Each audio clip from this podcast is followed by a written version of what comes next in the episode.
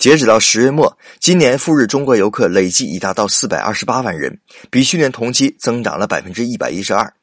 预计中国游客今年在日花费可能会超过七百五十亿人民币哦。但是，我们到日本疯狂购物的同时，一定要多加小心。到过日本的朋友都说日本人服务态度好，确实，可那是因为你到他那里去撒钱，他当然把你当成大爷。想想国内反日情绪高涨那段时间的所作所为，日本人对中国人可能真正友好吗？虽然很多日本人是漠不关心，不过在大城市的街头还是会出现一些极端右翼分子，所以大家一定要小心。还有好多人都说日本人东西便宜，其实我真心没觉得。在日本买面向中国人的东西，由于电压、语言等原因，往往比普通商品要贵上两到三倍。要是再算上你一路上的车马劳顿，